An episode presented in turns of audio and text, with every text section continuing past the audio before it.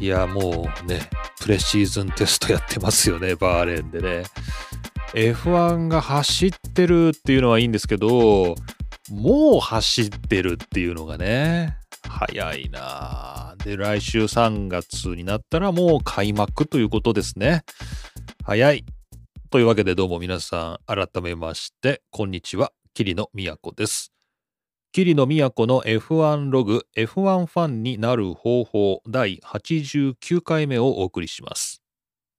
さて、え、ー、と前回88回目2月の頭に配信しました。そちらでアナウンスし忘れたんですが、なんとこの F1 ログ F1 ファンになる方法シーズン5始まってました。始まってました。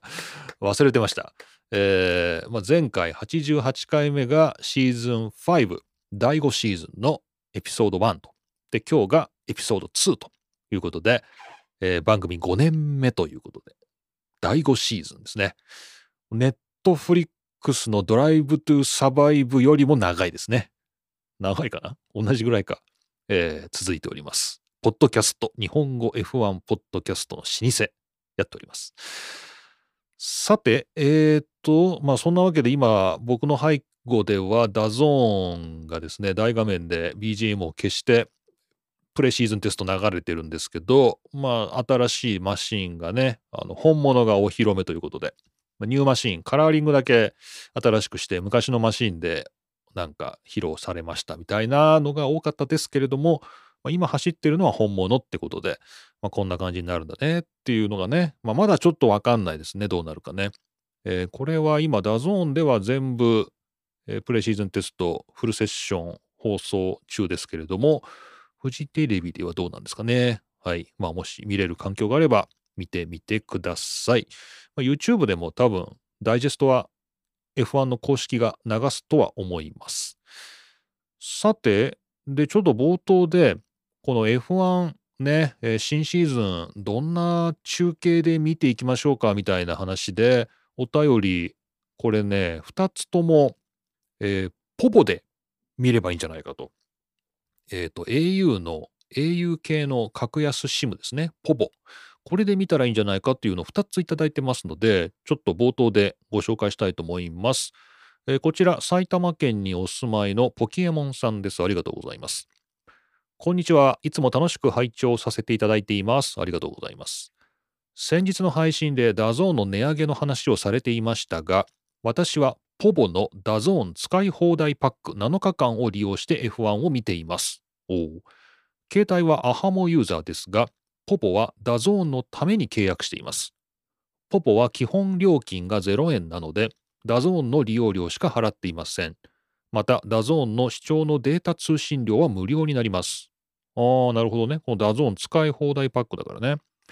えー、昨年は7日間で760円でしたが、今年は値上がりして925円になることです。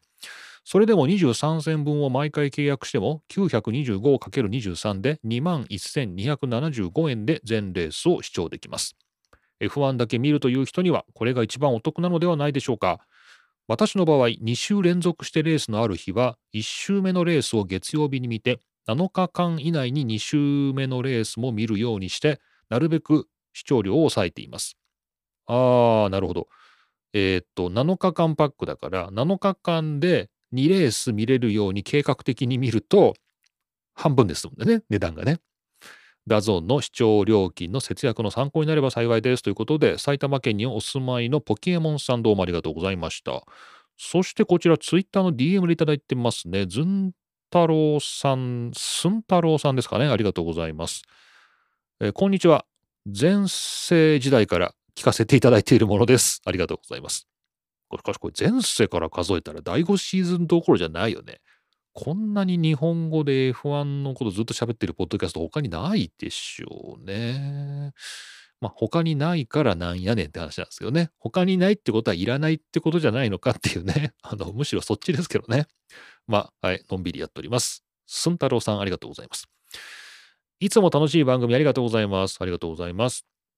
すでに把握されていたら蛇足になりますが、 DAZN を安く視聴する方法として、 povo の1週間プランを利用する方法があります。F1 は月にだいたい2、3回開催されますが、これを使えば月額1520円から2280円ぐらいで視聴することができますと。えー、今後はどうなるか分かりませんが、えー、ポボは基本料0円なので、他に料金が発生することもありません。えー、もし番組で話してなければ紹介していただければ嬉しいですということで、すんたろうさんありがとうございました。まあ、こんな感じで、あの、先ほどのポケモンさんとすんたろうさんとですね、ポボ推しの意見が2つ届きまして、なるほどねと、まあ、そんな、ハックというほどではないですけれども、まあ、安く見るっていう時に、思いついた時だけ見るみたいなのも、これで対応できるっていう。これはちょっと心動きますね。 povo 契約しよっかなってね、ちょっと、キリノも思いましたよ。僕、 ahamo ユーザーですけど、えー、まあだから今、 DAZN、ドコモですね。ドコモ DAZN のパックで、あの、 ahamo の料金と一緒に払ってるんですけど、えー、と、まあ、 povo を契約してね、 DAZN パックで見ても全然いいんじゃないのかと、ちょっと思ってしまいました。はい。というわけで、まあ、フジテレビの、えー、CS が一応は、まあ、最安ってことになるんですかね。前回88回目でお話ししましたように、フジテレビの NEXT ですね。CS 放送を見るか、えー、 DAZN で見るか、まあ、 DAZN で見るんだけど、えー、 povo の、えー、 DAZN 使い放題パック7日間で見るかというですね、まあ、そんなような、まあ、いくつかの選択肢があるということですね。はい、ありがとうございます。はい、えー、ポケモンさんね、スンタロウさん、はい、これ1ポイントずつゲットということで、まあ、何があるか分かりませんけれども、1ポイントずつゲットということで、引き続きお便りお待ちしております。というわけで、え、まあ今日ものんびりやっていきたいんですけど、まあ、ちょっとプレシーズンテスト見てたら、まあ、新人も3人いますし、ちょっと、まあなんか今更かという感じもありますけど、まあ、今年どこでレースするのかとかですね、ドライバーは誰がどこにいるのかとかですね、ちょっとそういう、まあ、僕が忘れてるっていうか、ちょっと曖昧な点があるっていう点をおさらいしてもいいんじゃないのかなとなんか思ってます。ので、まあ、ちょっとそういう話もしつつ、えー、前回の FIA のですね、会長をめぐるいろいろなごたごたも一応蹴りがついたりとかですね、えー、また新しい火種があったりとかですね、まあ、そういう、まあ、F1 に関わる、まあ、社会や文化の、えー、もろもろもいろいろあるんですけれど、まあ、とりあえずはのんびりやれるところまで紹介していきます。紹介していきたいと思います。えー、他にもお便りいただいてますので、またこれは後でご紹介したいと思います。えー、皆さんも番組宛てのお便りは Google フォームで受け付けておりますので、まあ、いつでもお気軽にお送りください。というわけで、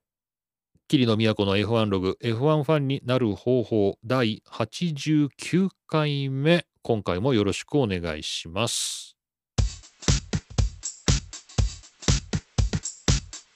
さて、それじゃあ今年誰がどこで走るのかっていう、まあ全体的な話しときましょうかね。これね。ちょっと僕も曖昧なところっていうか、あやふやなところもあったり、なかったりって感じなんで、まあ皆さんと一緒にちょっとお勉強したいと思います。まあ、どこ見たらいいのかなっていうのはちょっと難しいとこなんですけど、まあ、とりあえずはザ・スポーティングニュースのこちらの記事です。F1 来季2023年シーズンのドライバーとチームのラインナップ情報というですね、まあ、こちらで契約期間もまとめて載ってましたので、まあ、こちらでちょっと予習していこうかなっていう感じですね。えー、今年も10チーム、えー、すなわち20人のドライバーが走るということで、えー、と、まあ、メルセデスは変化なしと、ハミルトンとラッセル。で、ハミルトンは1年、今年で終わる契約なんですけど、ラッセルは複数年結んでいるということですね。まあ、こちらは果たして今年ハミルトンが勝てるかどうかみたいなところなんですかね。やっぱりね、ハミルトンが去年勝てなかった。勝てなかったんですね。なんだけど、今年勝てるかっていうところで、まあ、メルセデス注目というところですかね。ニューマシーンが真っ黒になってますね。なんか、 Back to Black っていう、まあ昔黒かったからまた黒に戻しましたよというようなことになってますけど、まあ、大方の見方としては各チーム黒くなってるのは去年ウィリアムズがやっていたような塗装を、まあ、剥がして、まあ、カーボン地そのままで走ることで軽量化を狙っているという、まあ、どうもそういうことらしく、まあ、メルセデスも何らか理由をつけていますけれども、まあ、軽量化が理由だろうなということなんですね。まあ、この 後のチームもそうなんですけど、みんな黒いところが増えてて、正直、こう、中継の画面で見てても、どこのチームかさっぱりわからないです。さっぱりわかんないです。これはあの実況の方大変じゃないかなと思いますけど、頑張って勉強してください。えー、メルセデスはハミルトンとラッセルと、まあこれ変化なしと。で、レッドブルも変わらず、フェルスタッペンとペレスと。で、びっくりしたんですけど、フェルスタッペンの契約は2028年まであるんですね。あと5年もあんの。長というね、えー、もうエンジン、パワーユニット規約が変わろうがどうだろうが、フェルスタッペンはずっといるっていう。2028年までレッドブルはフェルスタッペン。そしてペレスは24年までなんで、まあ、あと2年走る予定だけど、まあ、どうなるか分かりませんね。えー、フェルスタッペンとペレスも変わりなしと。で、フェラーリも変化なくて、ルクレールとサインツ。こちらは2024年まで、両方ともあと2年走るということですね。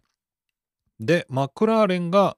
変化がありまして、ランドノリスは変わりませんけど、新しくオスカー・ピアストリが新人でマクラーレンで走るということです。これはダニエル・リカルドの公認という形になりますかね。ダニエル・リカルドはレッドブルの、えー、テストドライバーサードドライバーって言わない？なんていうの？代理の？なんていうの？リザーブドライバー、ね、なってますんで、えー、その代わりがピアストリですね。で、ピアストリは、えっ、ー、と、オーストラリア人なんですね。あ、オーストラリアなんだ、ピアストリって。じゃあ、ダニエル・リカルドもオーストラリアだったし、オーストラリアからのオーストラリアなんだ。オーストラリアのどこ出身？ピアストリはメルボルンの出身か。メルボルンなんだね。都会っ子。確か、リカルドはパースでしたよね。西の外れっていうか、もうオーストラリア大陸の真逆だな。真逆ということもないか。まあ、まあ、なんだろう。まあ、メルボルンはまあ、東の南だけど、パースは西の西だからね。まあ、なので同じオーストラリアとはいえ、まだいぶ離れてはいますが、まあ、一応同じオーストラリアということで、ピアストリですね。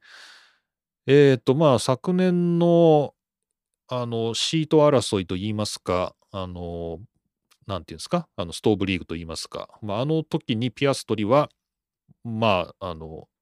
大変でしたね。話題をさらってましたね。えー、まあ、アロンソの代わりに、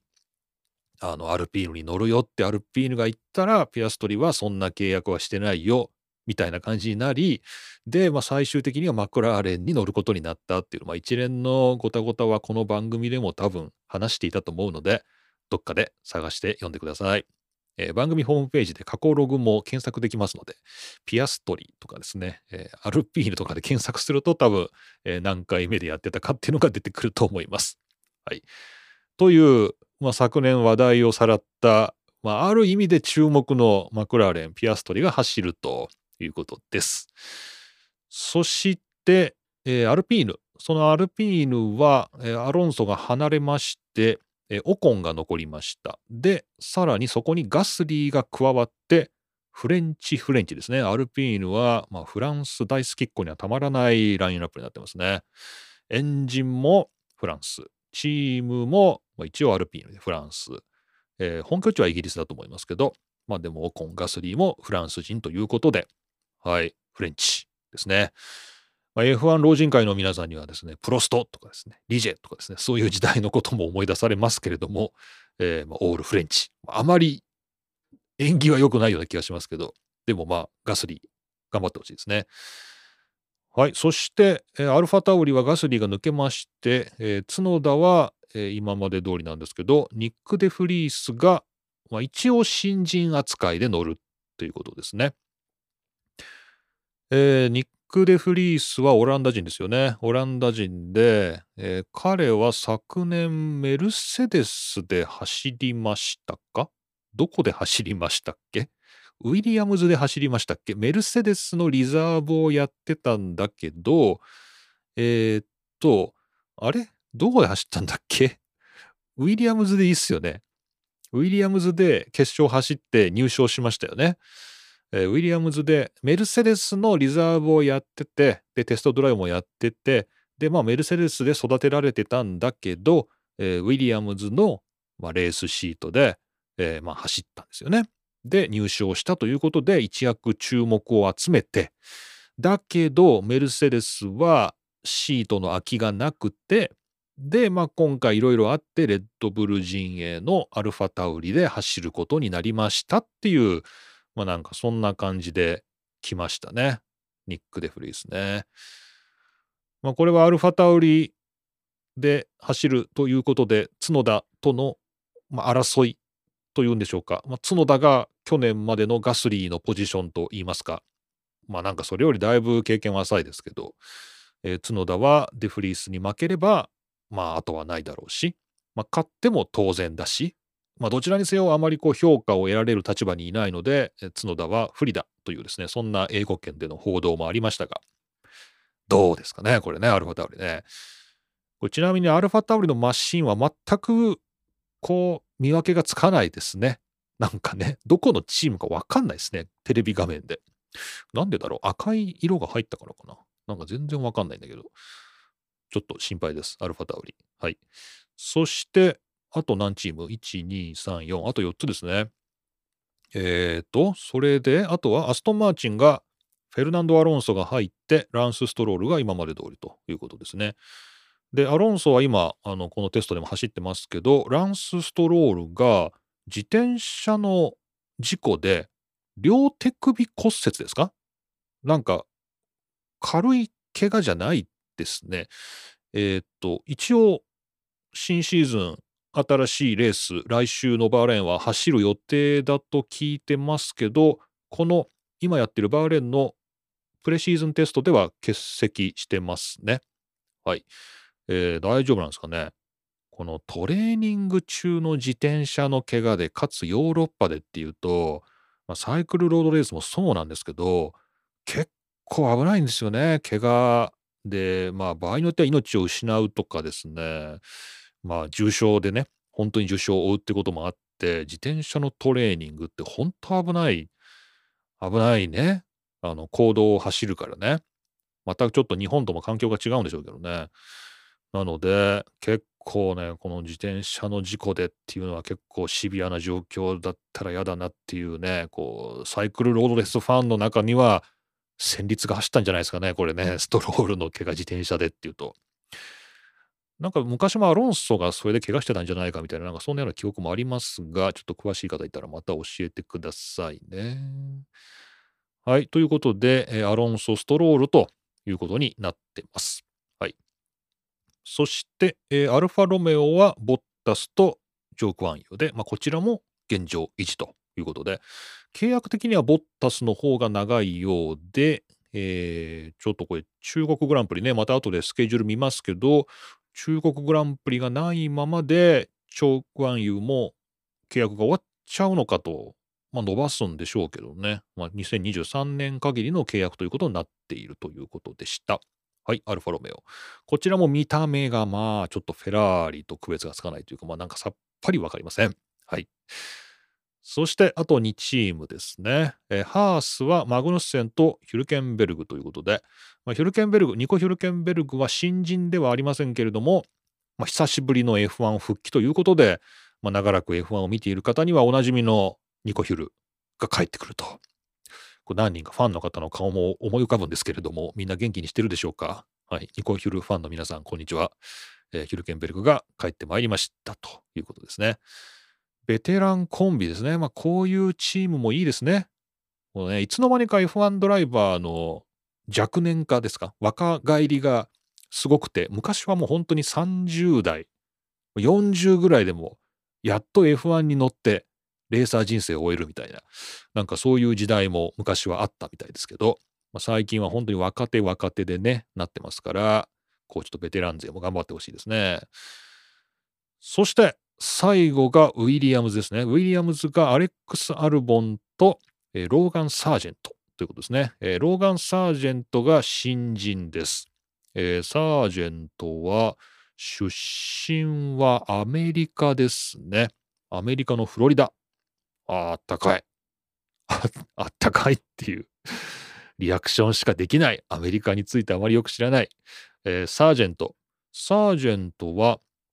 まあ、F3、F3、F2 で走ってましたけども、F1 絡みでは、ウィリアムズドライバーアカデミーの、まあ、ウィリアムズの育成プログラムに入って、まあ、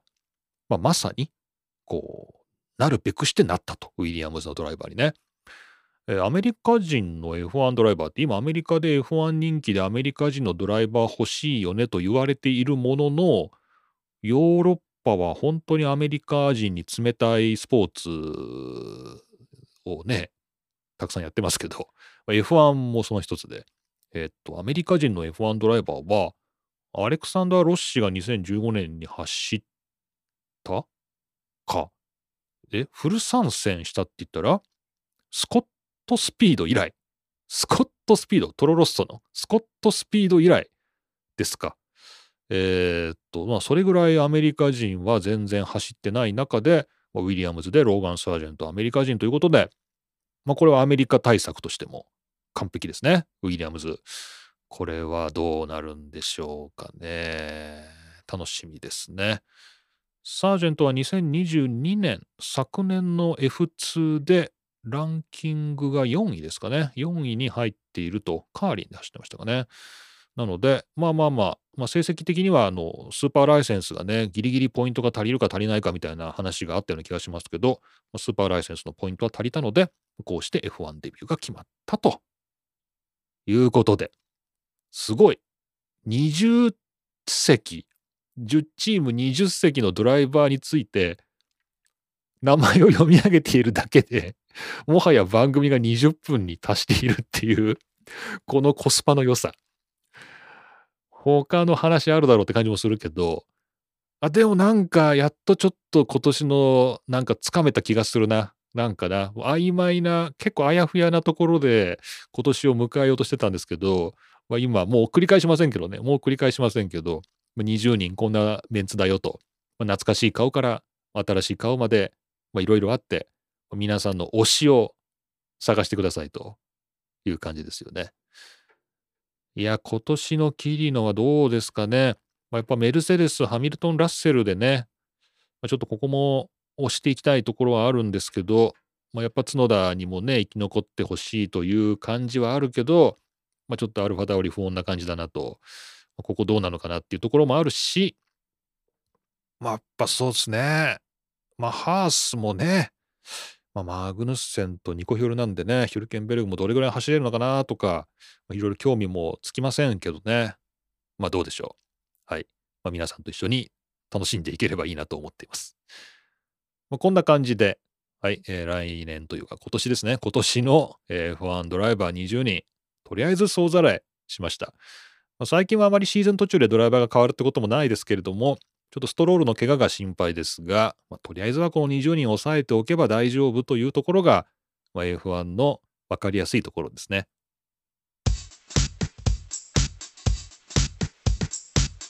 さて、そしてスケジュール、カレンダーも見ておきましょうね。まあ、たくさんあるんですよ。F1、フォーミュラ 1.com、公式のところにも載ってますけど、3戦ですか？ラウンド23まであります。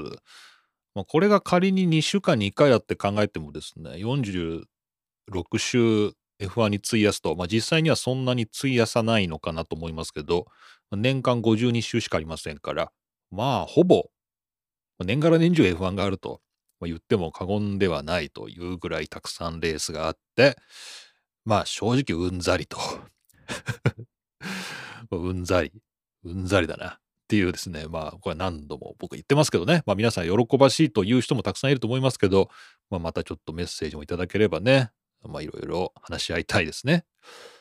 それで、えっと、2023年の F1 正式版カレンダーについては、このフォーミュラ1データのデータで紹介します。2023年 F1 正式版カレンダーとスプリント日程、史上最多23戦、日本グランプリは8年ぶり9月開催というこちら23年1月22日に更新された記事です。えー、結局中国上海の F1 中国グランプリは4月16日にやろうとしてたんですけれども中止が発表されて、まあ、でも、まあ、なんとかならないのかっていう話をしてたんですけど、結局は、なしと、えー、中国はなしということで、第3戦と第4戦の間が結構空いてしまいましたけどね、無理やりここに中国を入れ込む予定だったんですけど、なくなって、本当は24戦もやるつもりだったの。24戦もやるつもりだったんだけど、まあ、23戦になったということですね。えっ、と、来週3月5日がバーレーン。今、プレシーズンテストバーレーンでやってますけど、まあ、これで機材の移動なくそのまま開幕戦が迎えられるという、まあ、エコなですね、サステイナブルなグランプリ運営。バーレンで3月5日決勝と。その後、サウジですね。で、オーストラリア。まあ、なんだろう、中東から、えー、まあ、オーストラリアに飛んで、で、アゼルバイジャン。マイアミ。めっちゃ飛ぶじゃん。アゼルバイジャン。ヨーロッパに帰ってくるんだけど、マイアミに行って、アメリカでやって、で、エミリア・ローマーニャ、イモラに帰ってきて、まあ、イモラ、モナコ、スペイン、まあ、この辺りヨーロッパラウンドなんだけど、カナダで一回大西洋を渡って、で、オーストリアに帰ってきて、オーストリア、イギリス、ハンガリー、ベルギー、オランダ、イタリアと、まあ、ヨーロッパラウンドを消化して、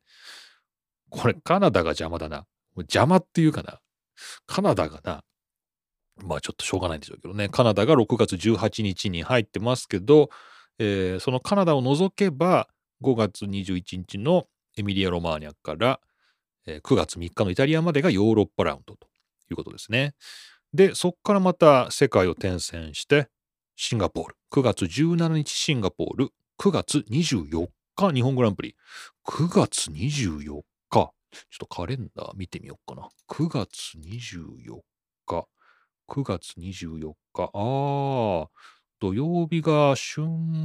秋分の日ですね。秋分の日で F1 か。まあ何にもないな。ただの連休でも何でもないね。週末って感じですね。なんかいろいろ予定が入りそうだな、ここ。まあ、ちょっと今のうちに日本グランプリって入れとこう。はい。ということで、日本グランプリが9月にあると。まあ、ちょっとまだ寒いかな寒いね。秋のね。秋、寒いか？寒くないな？暑いのか？逆か？今までより早まるんだから、暑いのか？暑いんですね。10月でも微妙に暑いですからね。暑い。ね。暑いかなって感じの日本グランプリね。で、えー、カタール、中東。アメリカ。これはね、あの、コータでやるやつね。えー、で、メキシコ。で、サンパウロ、イギリスね。イギリスじゃないや、ブラジルね。ブラジル、サンパウロ、ラスベガス、アブダビ。めちゃくちゃだな、この最後の、このフライトのルート。なんか飛び回ってるな。日本はいいとして、カタール、アメリカ、サーキット・オブ・ジ・アメリカス。アメリカ、メキシコ、サンパウロ、ラスベガス、アブダビ。めちゃくちゃですね。なんかね。はい。まあなんかロジスティックスをね、最適化して、こう CO2 のね、消費を減らそうみたいな話があったと思うんですけど、まあ、頑張った結果これかという感じですね。これ全然関係ないんですけど、先日、パスポートを更新しまして、久しぶりにね、もうイギリスとかヨーロッパ行けるのかなと思って航空券調べてみたんですけど、あのー、ロシアでね、ロシア・ウクライナで戦争してて、ロシアの上空を今飛べないので、ろくなヨーロッパ便がない。っていう、相当遠回りしないと日本からヨーロッパには到達できないっていう状況で、これはね、F1 のロジスティクスにもだいぶ影響を与えてんじゃないのかなっていうね、感じがしましたよ。僕、個人旅行者ですけど、本当に飛行機のルートがない。ひどい。さらにですよ。なんか Google でかな ?Google でそのフライトルートを探してたら、まあなんか余計なお世話なのか、まあ、意識が高いのか、こう、あなたのフライトの CO2 消費量っていうのが消費され、何、表示されるようになってて、僕があのその航空券を買うことによって、どれぐらいの CO2 を消費するかっていうことを、まあ、見せてくれるようになってて、昔はそんな表示なかったと思うんだけど、あの、それ見て、で、このロシアの上空を迂回するから、なおさら普段よりも4、5時間余計に飛ぶんですよ。ね。さらには、まあなんか妙な場所で乗り継ぎとか入ると、まあ、さらに遠回りになって、まあ、長い距離を飛ぶと、長時間飛ぶと。まあ、そうすると普段よりもたくさんジェット燃料を使うと。で、CO2 の消費量が増えると。果たしてその移動は本当に必要なんですかと、なんか問われてる気がしまして、まあなんかパスポートを新しくしたものの、海外に行く気力というか、モチベーションがガクッと下がりました。本当にね。はい。なので、まあ、ちょっと F1 のこの日程もですね、まあ行ったり来たりでね、大変なんだけど、まあ、もうちょっとなんとかならんかったんかというのと、まあ、そもそもレース数減らしたらどうだと。まあ、そんな感じですけどね。はい、えー、そして、えー、と最後にスプリントですね、えー。いろいろ名前が変わりまして、まあ、スプリント予選、スプリント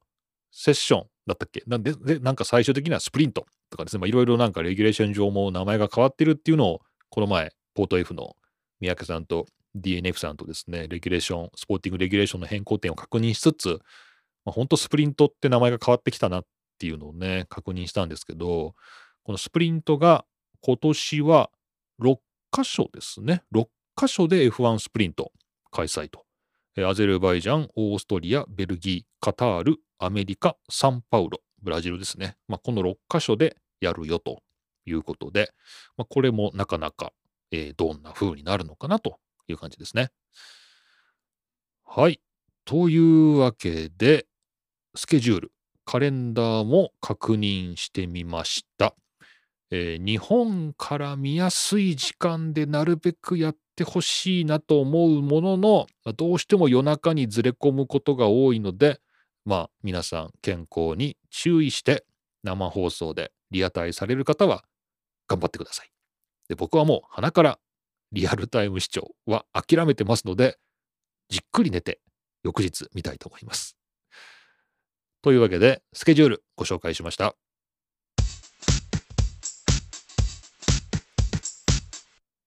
もう30分喋ったの？大変だね、本当に。情報番組って大変だわ。もう普段こういうことやらないんで、いやー、本当に自由にやってんなーって感じだな。いや、これは大変。まあじゃあもう、まあ、今日はこんなところでという感じもしますが、オープニングでちょっとニュースも扱うよみたいな話もした手前、まあ確かに扱っておいた方がいいニュースもあるので、2つだけじゃあちょっと紹介しましょう。えー、まず1つ目はこちらです。えー、前回の F1 ログ88回目で、えー、FIA の会長と F1 側がバチバチやってるよというですね、まあ、そんな話をしまして、まあ、前回の F1 ログ88回目もタイトルがポリティカルブラックメール from タイムマシーンとタイムマシーンに乗って届いた政治的脅迫状みたいなですね、そういうタイトルになってるんですけど、まあ、過去の FIA の会長のですね、発言が今、こう次元爆弾みたいに出てきてですね、お前分かってんのかみたいな。なんかそういう脅迫になってるなというような話をしてたんですけど、まあ、その話が一応決着がついたというのが、まあ、こちらのニュースですね。えー、モータースポーツ .com で2023年2月9日、FIA のモハメド・ベン・スレイエム会長、F1 への日常的な関与から離れることが明らかに。というですね、F1 との対立をめぐる諸問題とは無関係？っていうふうにね、勝手なマークついてますけど、無関係なわけがない。ね、えー、この一連の対立をめぐる、まあ、なんていうんですか、手打ちですよね、これでね。もう私 F1 には、もう今までのように干渉しませんということをまあ、FIA の会長から引き出したというところで、まあ、この一連のごたごたは F1 の勝ちということで、怖いですね。マフィアの勝利ですね。FIA は F1 の日常的な運営から、これは Day to Day Commit というふうに英語では、表現されてましたかね。Day to Day Involvements が、まあ、日々の、まあ、関与ですね。Day to Day Involvements。えー、これから、まあ、FIA の会長が退くことを明らかにしたと。はい、で、えーとまあ、今まで、まあ、F1 に対して FIA の会長がですね新しく就任してからいろいろな口出しをしてきたんですけれど、まあ、それをもうやめるというですねまるで反省文化のようなですねそういう声明が出たということです。え、ー、と、この記事でも書かれてますし、前回の番組でお話ししましたが、ここのところ FIA の会長が F1 側に口を出すことが非常に多くて、えー、例えば今アンドレッティというですね11番目のチームこれを参入させるかどうかというところで、まあ、かれこれ長いこと、まあ、揉めてるというか、まあ、話し合いが続いてるんですが F1 側は難色を示してるんですけど FIA はじゃあその参入プロセスを明らかにしていこうじゃないか、まあ、つまり参入させてもいいじゃないかっていうことを言ってんだけど、まあ、F1 側はずっと難色を示してるみたいなことがあったと。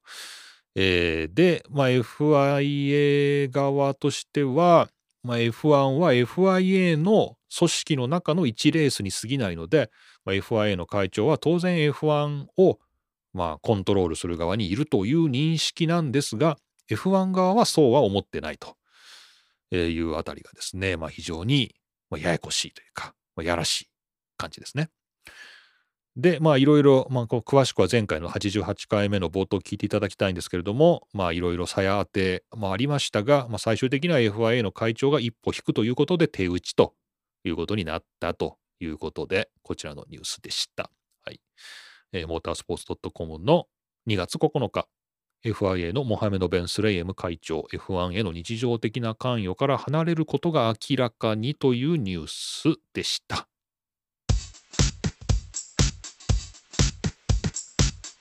さて、もう一つも、こちら F1 ログの番組内で、まあ、こんなことできるわけないよねっていうのを言ってたのが、えー、政治的な発言をドライバーがすることを禁じるというですね、FIA の新しいルール。まあ、これが、うんと結局どうなったかというと、まあ、若干規則が緩められたんですけれども、まあ、かなり明確なガイダンスが発表されたという、こちらですね。えー、同じくモータースポーツ .com の2023年2月18日、FIA ドライバーのメッセージ発信禁止についてガイダンス発表、違反対象が明確化ということで、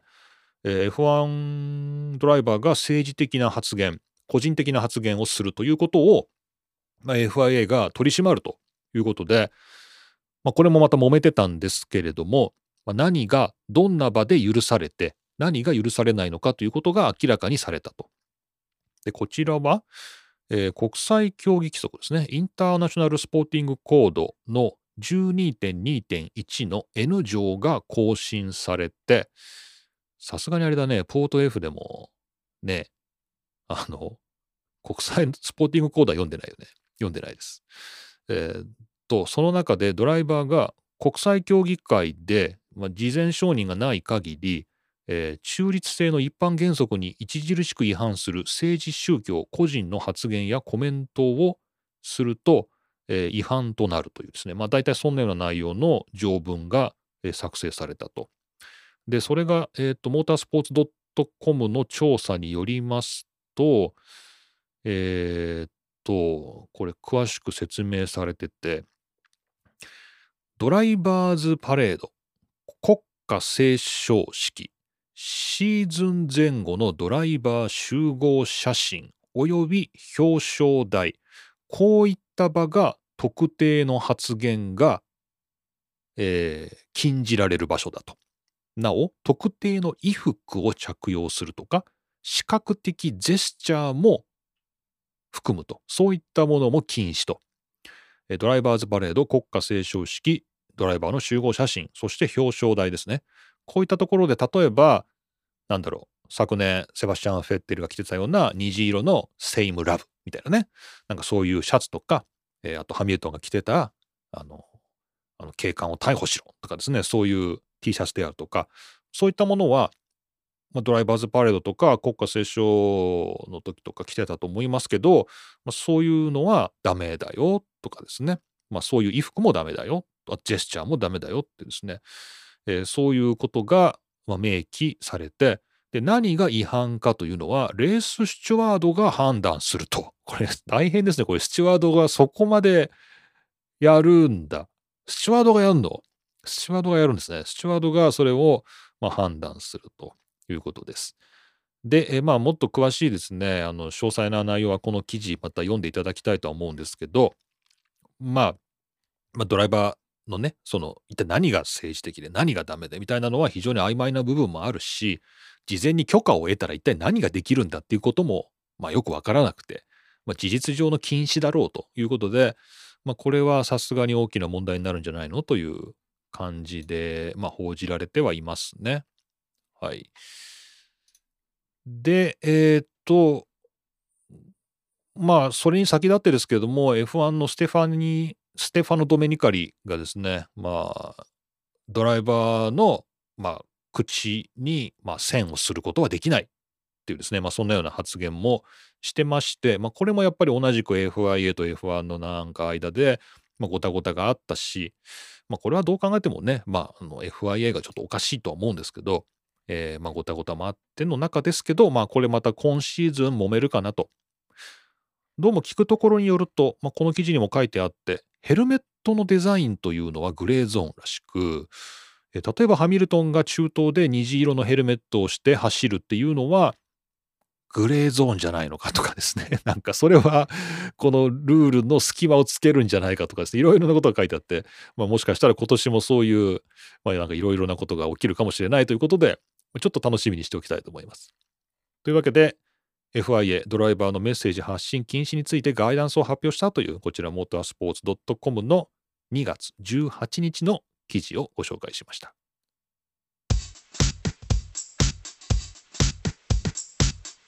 さて、改めてお便りのコーナーです。この番組宛てのお便りは Google フォームからお送りください。Google フォームへのリンクはこの番組の、詳細欄にもありますし、番組ホームページにもあります。ちょっとめんどくさいですけれども、リンク探して飛んでいただいて、F1 ログ宛てのお便り、Google フォームからお送りください。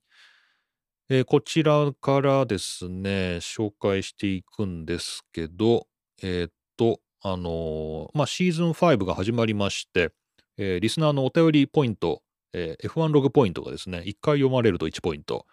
シーズン全体で何ポイントになるのかっていうのはよくわからないんですけど、えーまあ、とりあえずちょっとリスナーズチャンピオンシップ的なことをやってみようかなとちょっと思ってはいますけれども。はい。えー、ということで、読まれたら1ポイントということで、ちゃんと数えてませんけど、皆さん自分のことは自分で数えて、後で申告してください。さて、お便り、こちら、愛知県にお住まいのグランプリ名古屋栄店さんです。ありがとうございます。いつも楽しく聞かせていただいております。ありがとうございます。前回放送のレッドブル爆走のドライバー。あの、あれね、日本でね、あの、新幹線と一緒に走ったりとか、九州で走ったりとかっていうね、そういうレッドブルの一般道での走行ですね、ありましたが、えー、前回放送のレッドブル爆走のドライバー、ヘルメットはマックス・フェルスタッペンでしたが、うん、実際の運転はイベントドライバーのフリーザッハーさんでした。そうなんだ。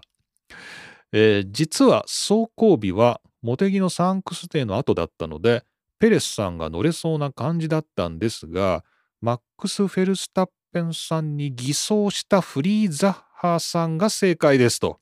なるほど。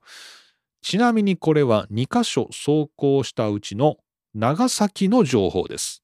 あ、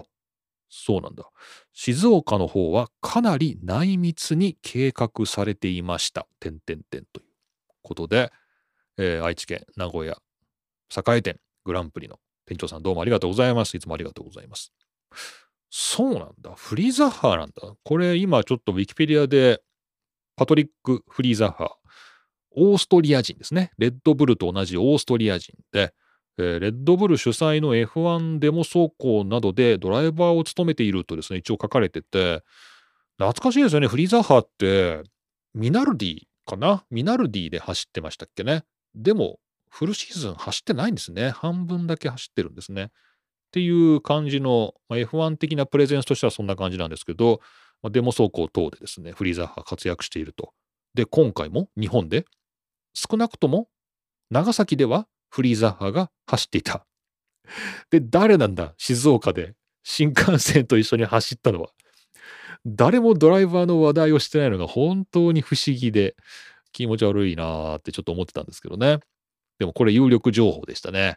えー、グランプリ名古屋堺店さんどうもありがとうございます。1ポイントということで。はい、そんな感じでお便りいただいておりました。で、また、あの、冒頭でお話ししたポケモンさんですね。あとは、えー、スンタロウさんもどうもありがとうございました。ということで、お便りお待ちしております。この番組宛てのお便りは Google フォームで受け付けておりますので、ちょっとリンクからポポッと飛んでですね、Google フォームからパッとお送りください。シーズン開幕しますしね、えー、次の F1 ログは開幕後の配信ということで、まあ、チームのパワーバランスとかね、そういうことも明らかになってたりするのかな。ちょっと楽しみですけどね。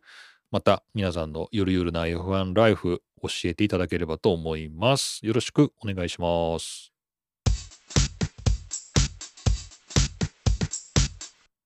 はい。というわけで今回も何一つ盛り上がることなくチェッカーを迎えました。桐野都の F1 ログ F1 ファンになる方法第89回目をお送りいたしました。いやー、なんでしょう。あの、後ろで、まだ DAZN のプレシーズンテストのね、昨日の夜かな金曜日の夜やってたセッションが流れてるんですけど、4時間ぐらいあるんで、ワンセッション。今日、あの、午後、ずっとポッドキャストの作業をしてる間、後ろで、あの、無音で流してあるんですけど、まだ終わってないですね。まだやってる。あ、なんか、あ、なんかマシンが止まってるぞ、今。レッドフラッグが出てる、今。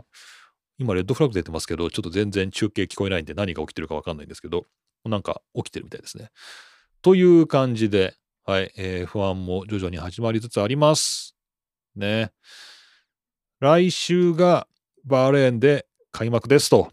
ということで、楽しみに待ちたいと思います。エンディングでね、まあちょっとそう大した話ではないんだけど、あのちょっと面白いなと思ったネタが一つありまして、YouTube で、あの、この前、レッドブルパワートレインズと、あの、2026年以降は、ホンダじゃなくて、フォードが組むっていうね、そういう話があって、で、あの、フォードが、まあ、F1 に復帰するみたいな、なんかそんなような話になってるんですけど、その発表があってすぐだと思うんですけど、YouTube にこのフォードのプロモーションビデオがもうなんか流れてて、もうね、なんかすでにレッドブルフォードパワートレインズっていう、なんかそういうロゴでね、もう今までのなんかレッドブルは全てフォードがやってきましたみたいな感じの、あの、プロモーションビデオが出てて、あの、面白いんで皆さんよかったら見てみてください。結構ドラマ仕立てになってて、まあ、2分半しかないんですけど、あの女の子が主人公で、まあ、アメリカ人ですよね。アメリカ人の女の子が主人公で、まあ、ちっちゃい時から F1 を見てて、で途中からそういうエンジニアリングに興味を持って、なんか自分でプログラミングとかしたりしたながら、こう最終的なレッドブルに就職して F1 に関わる。で、フォードも帰ってきました。みたいなですね、そんなような話になってて、まあ、うまいことこの女の子の個人的なストーリーと、まあ、フォードと F1 との絡みっていうのが一つの物語に仕立て上げられてて、まあ、本当にうまいことを途中でフォードが何にもやってない時代も全部フォードがやってましたよみたいな感じで綺麗にまとまってて、まあ、巧妙だなっていうのともうなんか周到にね計画されたこの何て言うんですか契約だったんだなとかねなんかそんなようなことも思わせる、はい、あの味わい深い作品になっております。はい、よかったら見てみてくださいということでした。ということで、じゃあまた次回はシーズン開幕後になると思いますけれども、まあ、皆さん元気で過ごしてください。以上、桐野都がお送りしました。また次回お会いしましょう。